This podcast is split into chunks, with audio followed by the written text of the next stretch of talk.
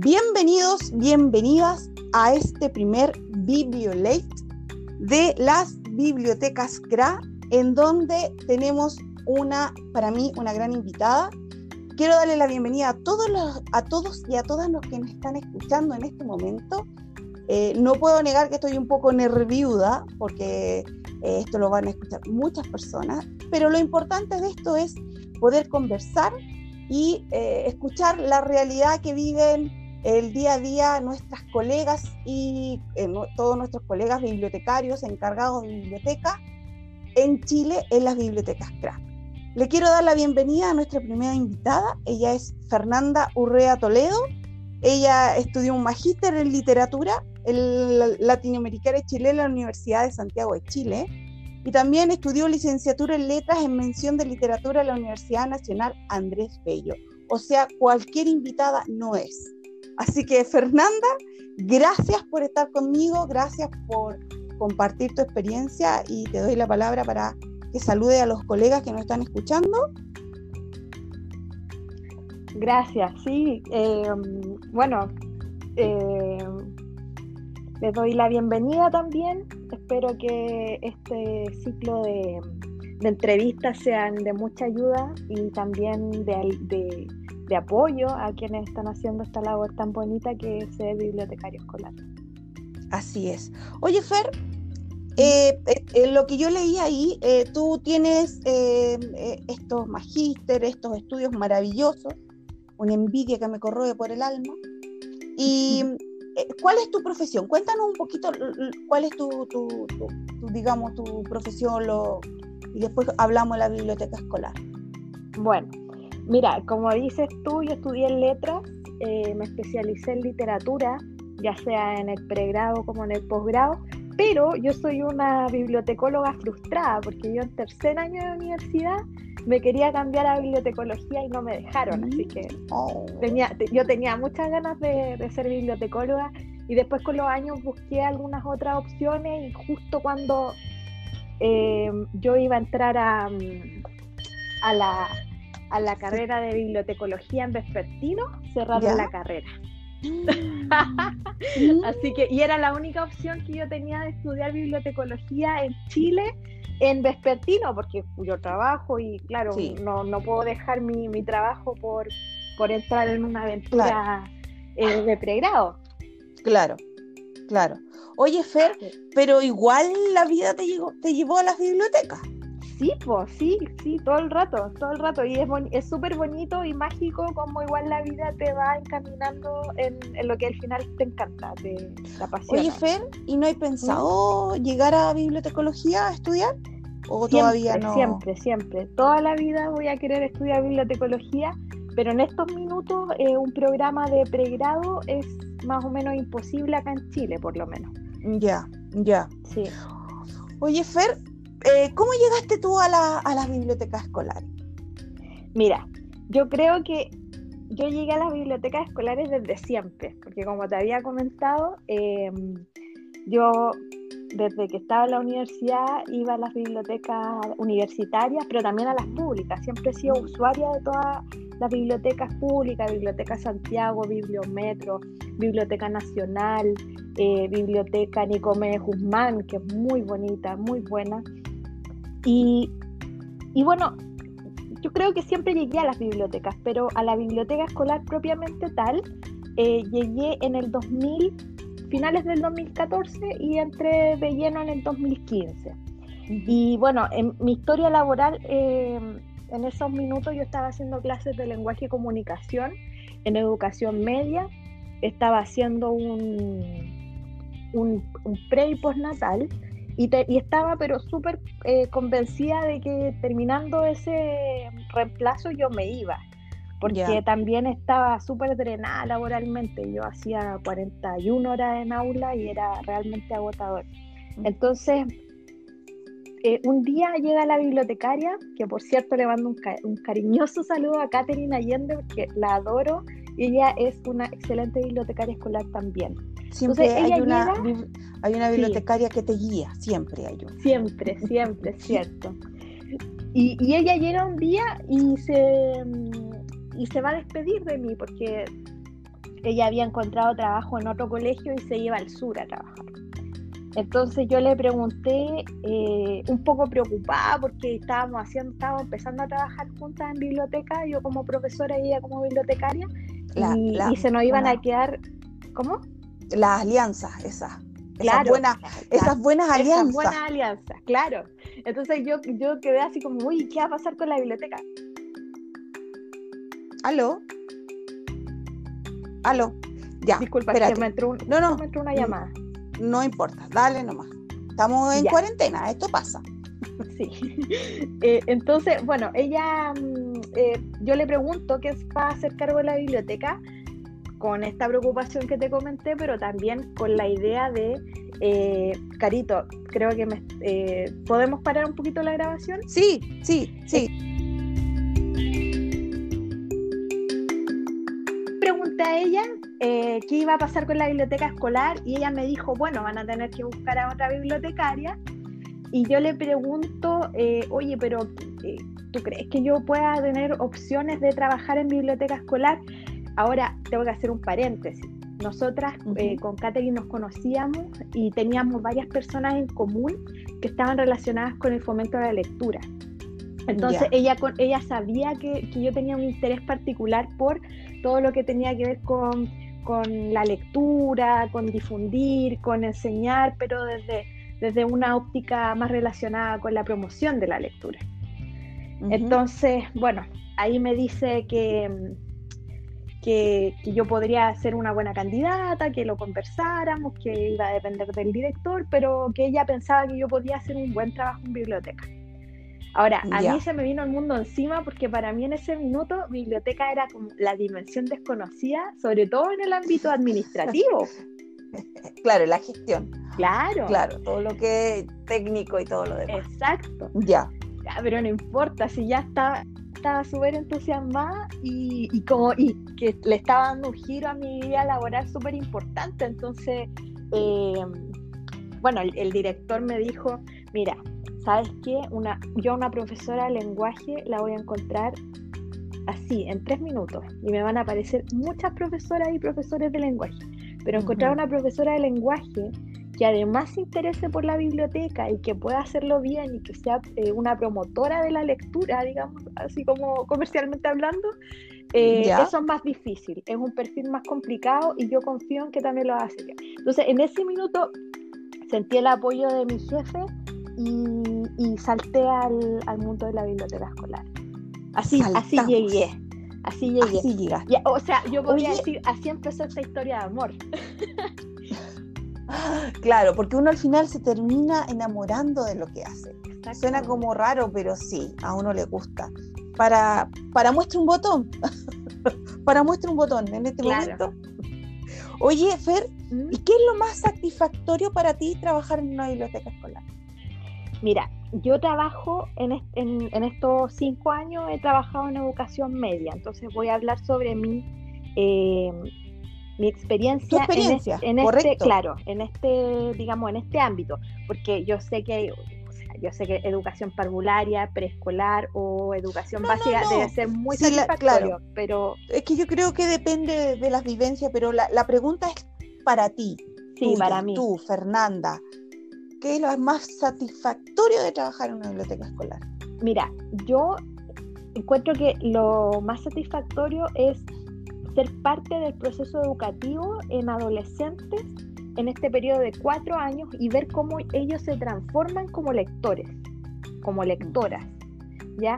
Y eso para mí es súper gratificante porque yo he ido viendo, eh, obviamente no lo puedo hacer con los, con los 700 alumnos, pero uno va viendo cómo hay ratoncitos de biblioteca que van en primero medio y empiezan a leer y se empiezan a formar como lectores y ser parte de esa transformación para mí es súper satisfactorio. Ver que en cuarto medio se están yendo y que están leyendo a Germán Hesse o que me están pidiendo Nietzsche, para mí es como, eh, se, me, se, me, llena el corazón. Sí. Pasa que tú ves una transformación en, los chicos, crean un, hábito, un, hábito de biblioteca y, y en su madurez van yo creo, buscando horizonte y encuentran muchas veces en la biblioteca inspiración y, estar tranquilo y todo lo demás. Y yo te entiendo porque me pasa igual. Me pasa igual. Sí, y, eso es muy satisfactorio, muy, muy satisfactorio. Porque ahí es cuando uno dice, pucha, y se bien la pega. Claro. ¿Cierto? Claro, y se van a despedir de ti cuando salen de sí, Sí, sí. van, sí van.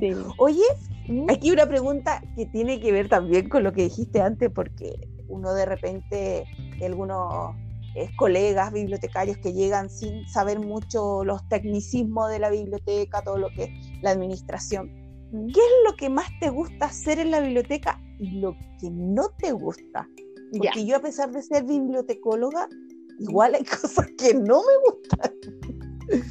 Sí, yo, yo te voy a porque lo que más me gusta a mí son las redes de cooperación. ¿ya? Me encanta recibir visitas eh, y, para eso tenemos alianzas que te las voy a comentar un poquito más adelante.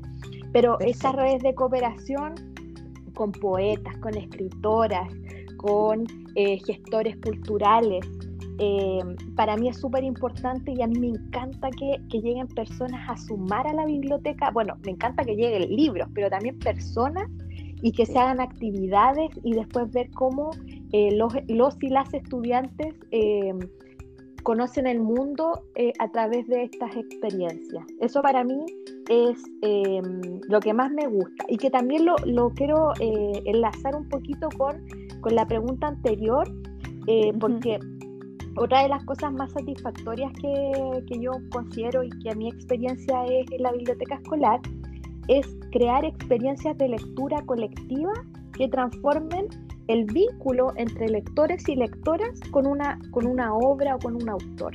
Entonces, esta, esta una, conexión.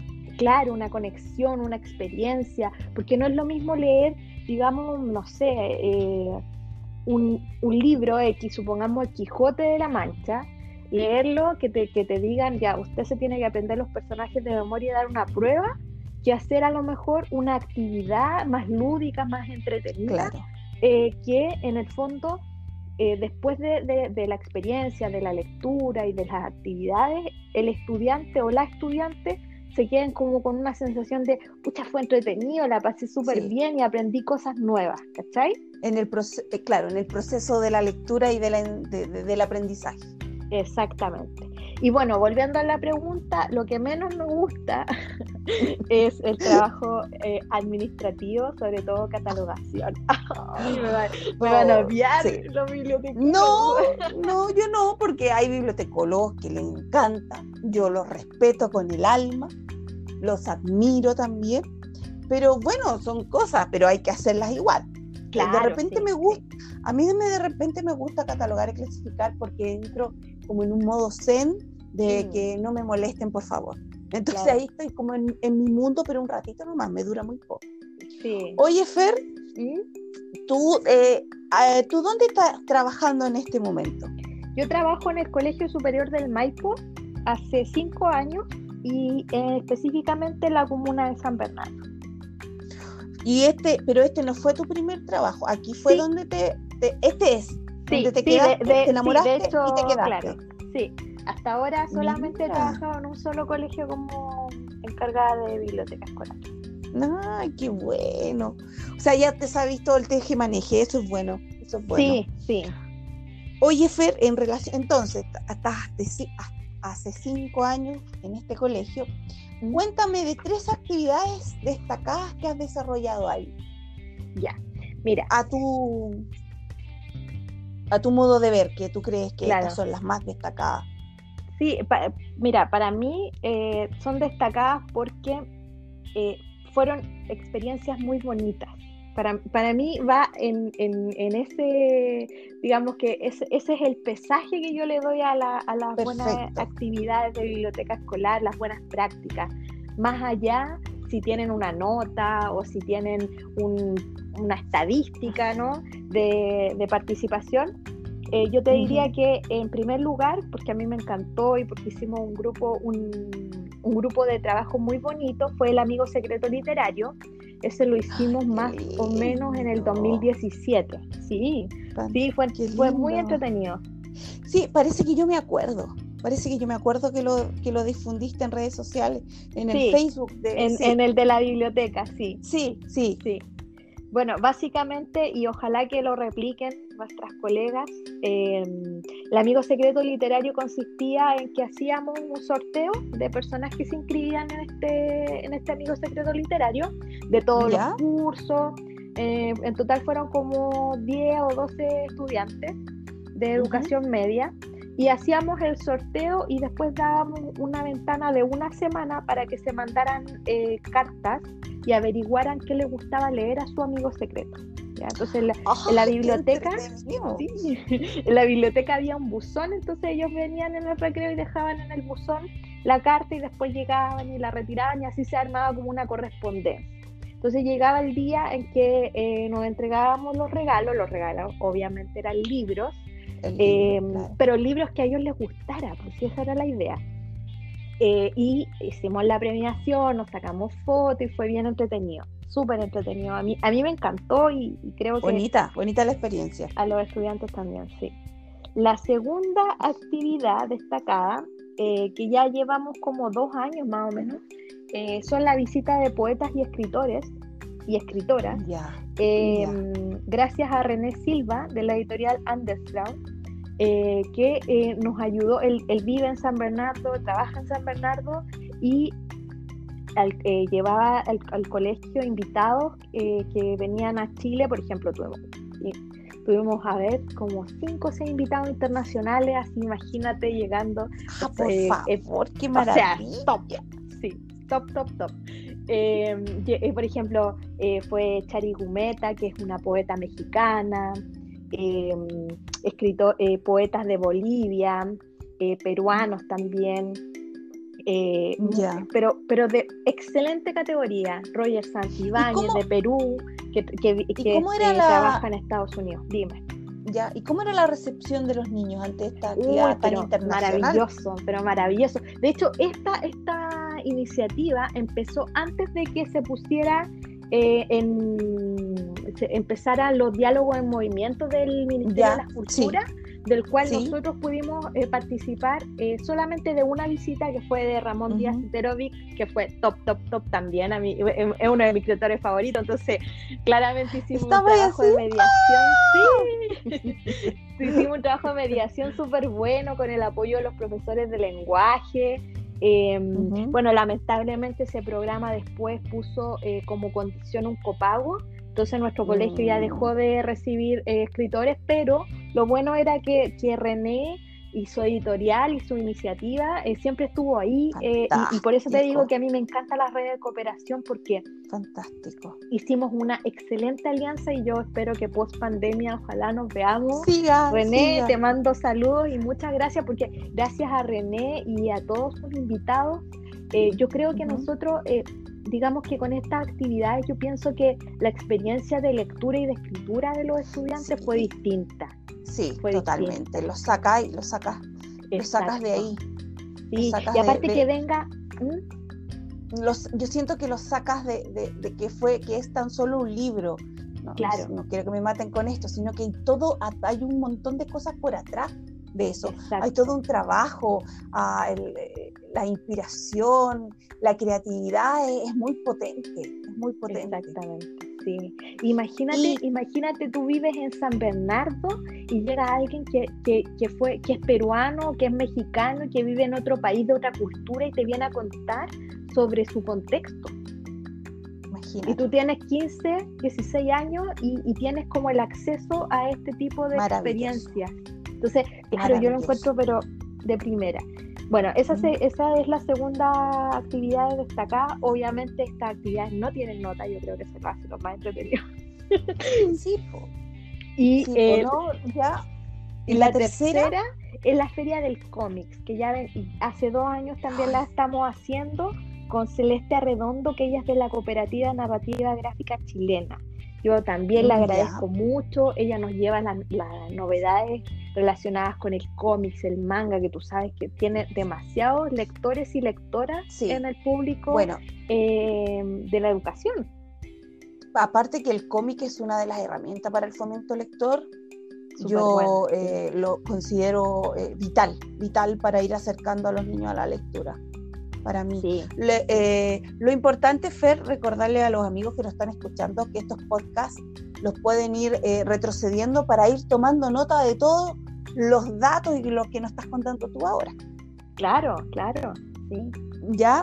Y entonces, ¿y, esta feria de claro, y, les ¿cuánto dura? Celeste y la Cooperativa de Narrativa Gráfica Chilena Em, bueno, este año es especial, pero generalmente todos los años van agendando visitas a colegio. Entonces, em, anoten su nombre, anoten el, el, nombre de la cooperativa y además tienen un, Facebook, una página y un Instagram. Entonces ustedes les pueden escribir y, y ellos van a ir a su colegio, van a hacer una feria, se organizan, pueden hacer. Yo me acuerdo que eh, las dos visitas que ella nos hizo en el, en el año 2019 y 2018, nosotros hicimos eh, concurso, hicimos charla, la pasamos súper bien, súper, súper bien. Qué bueno.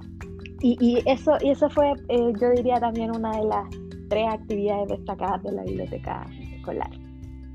Muy bien. Oye, y bueno, ahora nos vamos a aterrizar un poquito al tiempo que, estamos pasando, este, esta cosa que nos tiene, eh, yo le digo a mi hijo, no, estamos confitados, Benjamín, no confinados, confitados como los metidos en una bolsa y no podemos salir. ¿Qué actividades has podido realizar en este tiempo de pandemia? Porque eh, no más nosotras dos eh, sabemos todo lo maravillosas mm. cosas que han salido últimamente desde las bibliotecas escolares con harto esfuerzo se han reinventado estos eh, colegas y, chicas CRA para llegar a sus usuarios, que son los niños. Cuéntame si has logrado hacer algo. Mira, em, yo siempre ocupé redes sociales en biblioteca eh, antes de la pandemia, básicamente para ocuparla como una bitácora que le mostrara a, a la comunidad escolar lo que estábamos haciendo en biblioteca. Pero ahora en pandemia eh, la gestión de redes sociales ha tenido que cambiar. Y se ha tenido que cambiar en el sentido de que eh, tengo que ser capaz de, de alguna manera, no saturar a los estudiantes con cosas, con, con imágenes, con actividades ni nada de eso, porque, o sea, si, si nosotros la, como adultos la estamos pasando mal, me imagino que ellos también.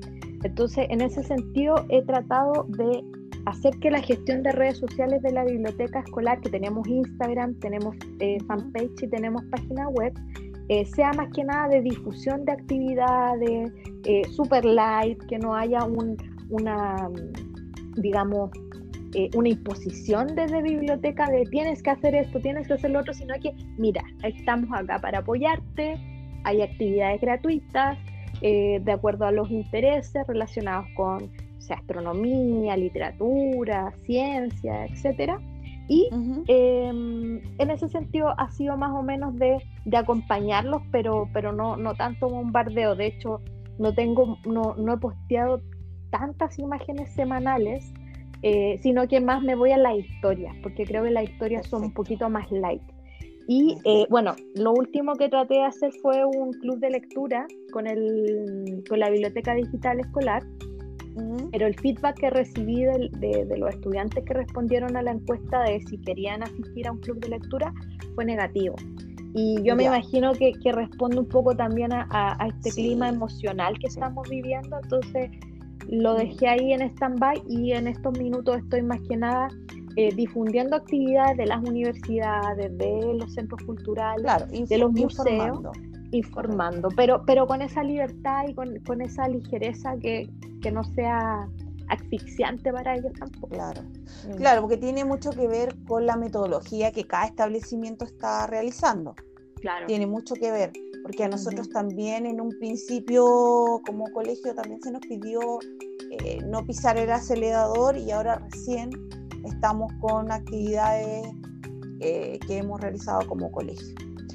Oye, Fer, eh, ¿qué crees tú en relación a, todos los cambios eh, que están pasando, a todas las cosas que uno ha, adquirido como profesional en tiempos de pandemia, eh, llegaron para quedarse?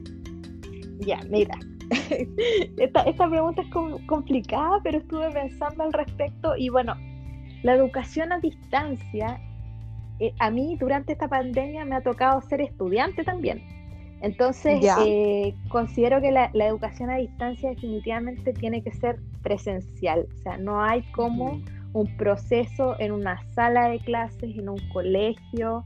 Em, las dinámicas eh, son distintas, las metodologías también. Entonces, bueno, los cambios en relación a la pandemia, yo te diría ese, ese que, muchas personas han hablado sobre que la educación a distancia llegó para quedarse y todo, pero yo considero que la educación a distancia igual es como em, tiene que tiene que mediarse de una manera en, el, en la cual las TICs tienen las TICs y la, didáctica de cada especialidad tienen que ser tan buenas que no se note que está a distancia, ¿se entiende?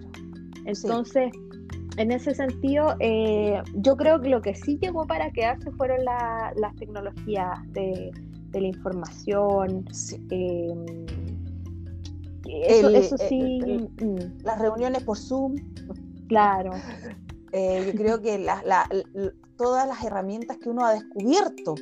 Exacto. Porque que, los chicos, por ejemplo, eh, uno, yo te doy un ejemplo tengo a mi hijo, tenía que bajar un PowerPoint de su Classroom, no podía porque me lo bajaba en PDF. Entonces descubrí una herramienta que se llama I Love PDF. Y ahí puedes transformarlo para allá, para acá. Le da el formato que quieras. Claro, yo creo que ese tipo de cosas como dices tú se van, se, van a ir quedando. Claro, y, de, alguna manera si tú lo piensas, mira, eh, que, que este como un comentario que igual quería hacer al respecto porque lo que yo he visto durante la pandemia es que las encargadas y los encargados de biblioteca escolar están súper eh, conectados con el tiempo que estamos viviendo, han hecho eh, uso súper competente respecto a las TIC y en ese sentido eh, encuentro que han dado, digamos, han, estado súper a la altura de las circunstancias, haciendo videos, haciendo gestión de contenido en Instagram, comunicándonos por WhatsApp. Eh, ha sido súper, súper bueno en ese sentido. Yo creo, yo creo que eso sí llegó para quedarse, que, que la biblioteca escolar sea pionera en el uso de tecnologías de la información. Claro, y dinamizar el contenido de la biblioteca a través de, de estas herramientas. Claro. Yo creo que, es, yo creo que ha, movi se, ha, ha, movido mucho la biblioteca con esto. Mucha, Hemos visto mucho. Oye, ¿y qué crees tú que le falta a las bibliotecas escolares en Chile. Con todos estos años de experiencia que tú tienes, con lo que has vivido, con lo que has visto y escuchado, las conversaciones con tus colegas, con tus pares. Mira, yo pienso que lo más importante, eh, más o menos en, lo que yo he visto, que, no, que por suerte no es mi caso, pero yo lo he constatado en otras realidades, es que falta más, más reconocimiento y conocimiento por parte del equipo directivo y pedagógico sobre cuál es, cuál es la labor de la biblioteca escolar. Porque lamentablemente se cree que la biblioteca es un depósito de libros, que no hay una gestión pedagógica, eh, que, la, que la bibliotecaria está ahí para prestar libros y nada más, y no es así. Entonces, yo creo que, cuando, cuando los directivos y los docentes se capacitan o que aprenden más sobre el uso de la biblioteca, eh, pueden sacarle más, más potencial a, este centro de recursos del aprendizaje y en ese sentido yo creo que yo creo que es súper importante y ha sido pero súper buena labor de las encargadas de biblioteca de concientizar al respecto en sus comunidades educativas lo que son sus funciones Claro, cuesta, cuesta. Cuesta, sí. y cuesta porque, muchas veces, claro, porque muchas veces tus mismos colegas eh, no, te ven a la altura. los, docentes, eh, los UTP creen que tú estás ahí solamente para prestar libros y, somos un apoyo a la gestión pedagógica súper buena. O sea, somos, deberíamos ser el centro de todos los colegios de Chile, pero no claro, el centro neurálgico y que esté dentro del currículum, del, digamos, de, lo que es el colegio y no fuera de. Claro, claro, no solamente como actividad extra programática. Correcto. Sí. Y, sabes que hay, hay una idea que hay una idea que quiero que quiero marcar acá, eh, porque mira, a veces en ciertos conversatorios, CRA y esas cosas, se da como esta esta idea de que el profesor buena onda colabora contigo como un favor Como que tenéis que tener buena onda, tenéis que tener buena onda con todos los profes. Eso está bien, si dentro del, marco profesional uno tiene que tener buenas relaciones profesionales con todo, pero sacar, arraigar esta idea de que, de que el profesor te está haciendo un favor con llevar el curso a la biblioteca. No es así. Todos los profesores tienen que vincular a la biblioteca en sus actividades. ¿ya? Y eso, ese no es un favor, esa no es una buena onda. Eso es súper importante eh, que, nuestras colegas lo sepan. Mm, claro, y, y, también eh, conversarlo con, el área que más de repente matemáticas, yo creo que no, es, no va mucho a la biblioteca, pero no, no, tienes el espacio, tú tienes el espacio, tienes el material, oye, eh, eh, hagamos una guía, trabajémoslo arriba, por último, el ocupar el espacio y crear otro ambiente para que los niños puedan, em, puedan eh, trabajar, sería fantástico. Claro, y de repente es cierta, esta, mm, estas pequeñas voluntades, como dices tú, de llevar a hacer a un curso una guía de matemática a la biblioteca, pueden ser el, gran paso para tener el alianzas. Paso. Claro, alianzas exitosas con biblioteca escolar. Aparte que no, matemática no es solo sumar y restar o la, o digamos la, bueno, yo soy especialista en el tema, pero, eh, pero no, es solo, no es solo la operación, sino que tiene, tiene otra, otras dimensiones que uno puede eh, trabajar en biblioteca.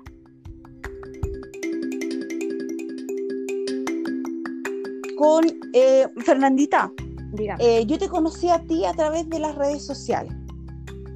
Pero yo, también, yo también te ah. conocí a ti por las redes sociales. De hecho, fuiste, fuiste de gran ayuda cuando yo entré al mundo de la biblioteca con tu blog.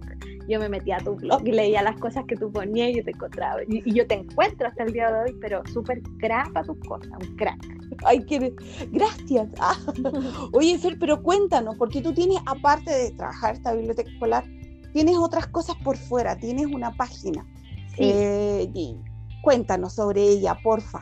Mira, eh, yo tengo la página País Lector, paislector.cl, que además tiene Instagram, tiene fanpage en Facebook, que es un proyecto que yo inicié en el año 2009, cuando estaba en la universidad. Eh, yo estaba mm. estudiando literatura y País Lector era un proyecto que yo desarrollé en una ONG. Y, lo, y en el fondo País Lector era, era una, mm, una iniciativa de talleres de literatura a bajo costo, estamos hablando en tiempo en donde hacer un taller de literatura era caro. Y eh, nosotros, bueno, la idea de, de, mm, de, País Lector, que fue mi proyecto en esa ONG, era, eh, digamos, entre comillas, bajar la literatura en precio y, en buena calidad, porque los profesores que, hacían los talleres de literatura japonesa, de literatura chilena, eran eh, universitarios.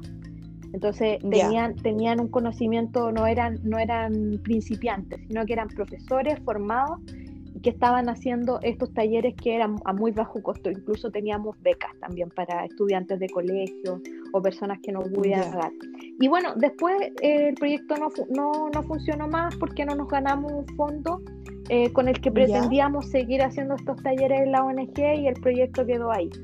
Y en el 2018 eh, yo tomo de nuevo, bueno, me costó, me costó retomar, pero porque quería darle un giro, ya no quería que fueran talleres literarios, sino que, que, tuviera como una vinculación más relacionada con lo, con lo, que a mí siempre me ha motivado o que en ese minuto me estaba moviendo mucho, que era la promoción de la lectura.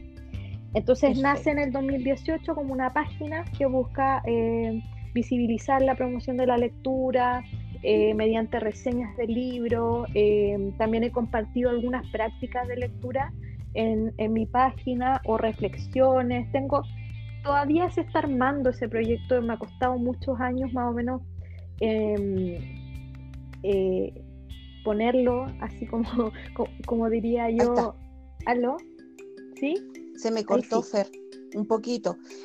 ya. Retomemos de em, de claro. el enfoque, el enfoque. Sí, sí, el que te comentaba que País Lector en, el 2018 a, la fecha em, sigue, sigue trabajándose. Yo aún sigo pensando en cómo darle esta forma al proyecto, pero por ahora es, un, es una página que se dedica, que, bueno, que, yo publico reflexiones y, y trabajos sobre la promoción de la lectura propios míos. Fantástico. Bueno, aparte también fuiste la creadora, creo, espero no equivocarme, del fan, eh, de la página o del fan, ¿cómo se dice? Fan space, ¿cómo se dice? Del el grupo, Facebook, del, pero del grupo. Sí, de la ah, biblioteca sí, del escolares mm, y también el WhatsApp. Sí. De las bibliotecas CRA, que lo encuentro maravilloso tiene sus días, pero siempre, siempre es un aporte ese grupo. Yo creo que le diste en el clavo Fer fantástico. Bueno, y de ahí se ha ido, pues, han ido saliendo otros grupitos aparte con ciertas con ciertas especialidades en ciertas cosas para no abrumar el grupo madre, como se le dice. Sí, sí. Oye, sí, de hecho, e, eso era lo otro que te iba a comentar, que la comunidad de bibliotecas escolares de Chile eh, también eh, fue, nació como un grupo y después nos pasamos a WhatsApp y ahora tenemos subgrupos de WhatsApp y equipos de trabajo de todo Chile. Y de verdad es, como, es bacán, bacán tener ese, ese contacto tan cercano con las colegas, porque nos apoyamos entre todas.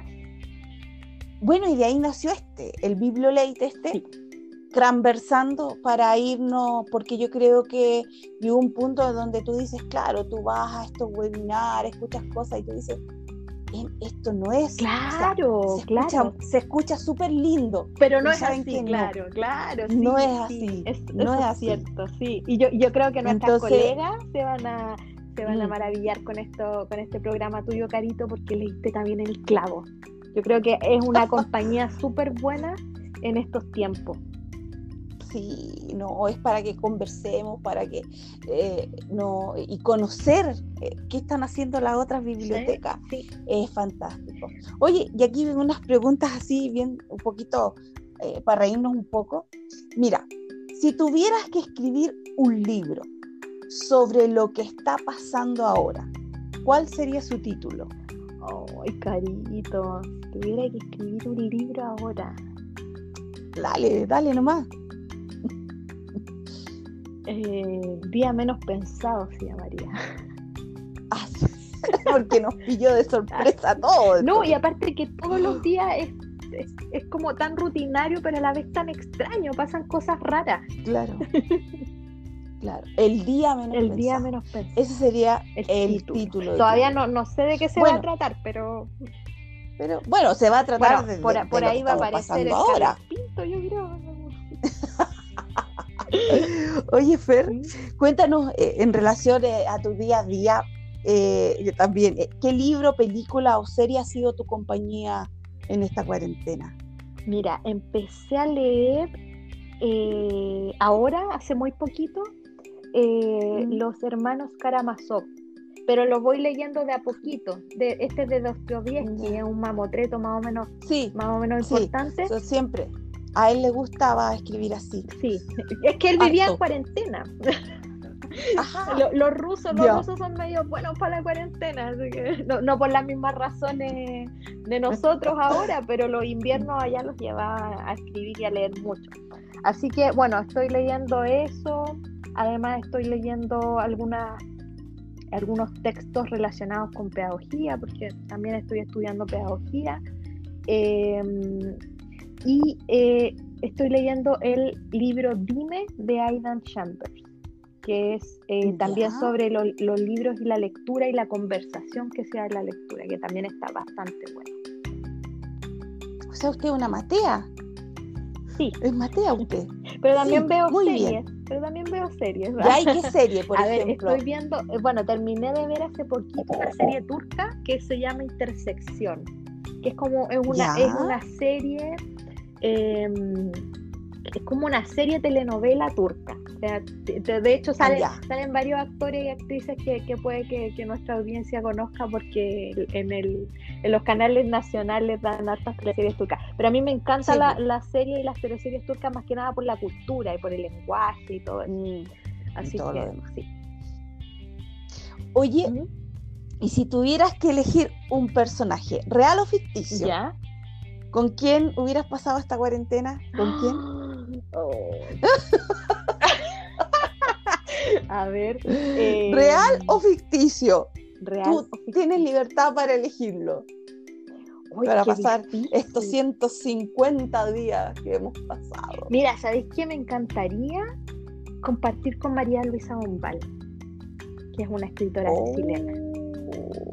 Compartir con ella, eh, Te conocerla. imaginé, te imaginé Sí. en una mesita mirando Sí. la ventana. En, un- una casita vino. antigua de Santiago Centro. Oh, Así de- como, como la película, toda la estética de la película sería interesante. A lo mejor no nos llevaríamos muy Mm. bien, tal vez no, pero, pero me encantaría, la, la ¿Te considero una, una persona muy interesante. O tal vez con Borges, por ejemplo. También, también. Mira, qué entretenido. No, yo no sé todavía, lo estoy pensando. Oye, en el próximo capítulo Oye. nos tienes que decir. Claro, Voy a estar les voy a decir.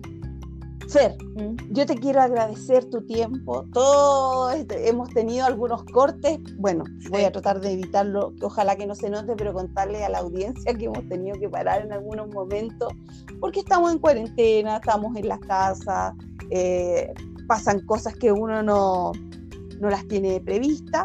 Eh, te quiero pedir que le des un mensaje a, a los y las colegas que, que nos están escuchando en este momento. ¿Qué les dirías? Ya, mira, que bueno. trabajan en las bibliotecas escolares. Primero yo les agradecería la labor que desempeñan y, y los motivo y las motivo e insto a que sigan haciendo con todo el ímpetu eh, esta hermosa tarea que es motivar, educar y acompañar a nuestros y a nuestras estudiantes eh, en, este, en este momento tan complejo. Eh, porque si para nosotros es difícil, yo me imagino que para estudiantes, adolescentes o, o más pequeñitos debe ser mucho más, más difícil. Entonces, y también quiero decirles que, que siempre en nuestra labor seamos ese recuerdo hermoso que los alumnos se llevan eh, a su casa todos los días, ¿ya? Y que eduquemos siempre desde el corazón. Yo creo que en mi experiencia como docente y como encargada de biblioteca, eh, me he dado cuenta con los años que, que lo más importante es eso, educar desde el corazón y de esa manera nosotros vamos a, a formar eh, buenas personas para, para nuestro país. Ya, qué lindo, me gustó. Educar desde el corazón. Sí, Así nomás, me gustó tu frase, Fer. Fer, darte las gracias gracias a ti. por Karina. estar conmigo y que la gente que nos esté escuchando hoy disfrute de esta conversación mientras trabaja, mientras, porque esa es la idea, esta, esta es la comodidad del podcast. Que uno puede hacer otras cosas mientras escucha eh, lo- eh, las conversaciones. Así que los dejo invitados para la próxima semana con otra invitada más. Esperemos que nos resulte y ojo que en cualquier momento, si tú estás escuchando, te puede llegar una invitación. Uno nunca sabe. Así que Fer, un beso, muchas gracias y eh, gracias por participar. Un abrazo y gracias a ti. Mm, Que estén bien. Chao, chao. Chao.